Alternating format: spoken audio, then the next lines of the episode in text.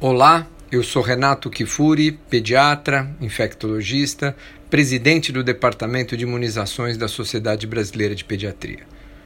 Hoje o nosso tema vai ser conversar um pouco sobre as vacinas de rotina em tempos de pandemia. Na Covid-19, para o enfrentamento desta pandemia, temos solicitado, sugerido, recomendado, de acordo com as autoridades sanitárias, um distanciamento social ao ficar em casa, ao evitar aglomerações, tudo isso prejudica, de alguma maneira, a vacinação de rotina. As famílias receosas de frequentar unidades de saúde deixam de vacinar seus filhos, especialmente, e com isso as coberturas vacinais para as principais vacinas, doenças nos primeiros anos de vida ficam prejudicadas. Esse é um fenômeno mundial. Os Estados Unidos reportam, por exemplo, nos últimos dois meses, cerca de 50% de redução das taxas de coberturas vacinais em crianças menores de 2 anos de idade. Embora nós não dispomos de números aqui exatos no Brasil, o fenômeno tem se repetido por aqui.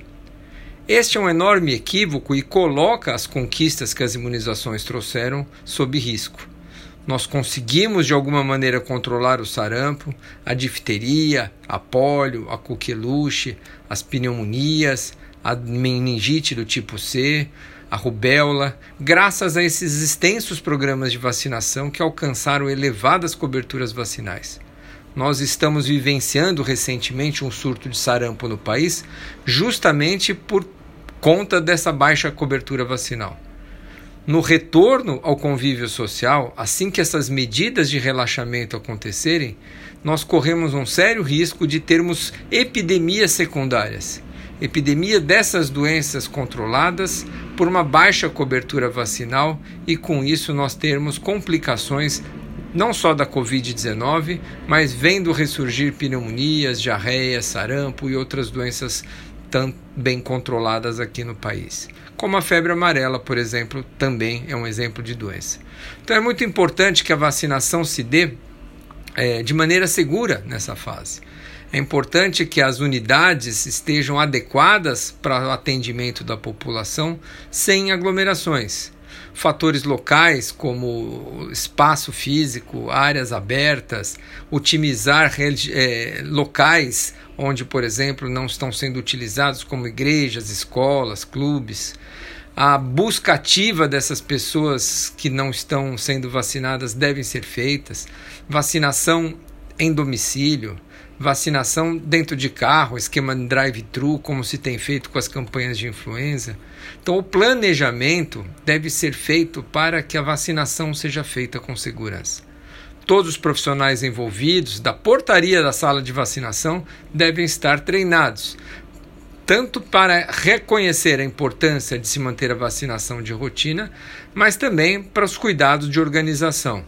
Cuidados de proteção com o profissional da saúde, cuidados de organização com a espera, com distanciamento social e também com a triagem, né? Evitar vacinar ou evitar colocar em contato indivíduos que estejam com sintomas. Sinalização, proteção, lavagem de mãos constantes, uso de máscaras, tudo isso é muito recomendado nesses momentos de vacinação. A Organização Mundial de Saúde estima que milhões de crianças podem ficar sem a vacina do sarampo e isso trazer consequências importantes.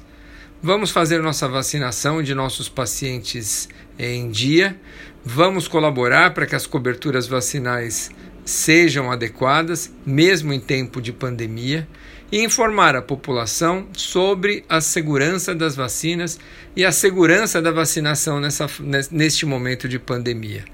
A vacinação contra a influenza ela é importante nesse momento de campanhas por conta da coincidência da circulação dos dois vírus agora com a chegada do inverno, a vacinação dos grupos de risco né, contra a doença pneumocócica, além das crianças e os idosos. Lembrar também que a vacinação eh, do adolescente, da gestante e do adulto colaboram muito para a redução e a circulação de agentes. É, esse é o recado. A Sociedade Brasileira de Imunizações e a Sociedade Brasileira de Pediatria têm nos seus sites informações seguras sobre vacinas.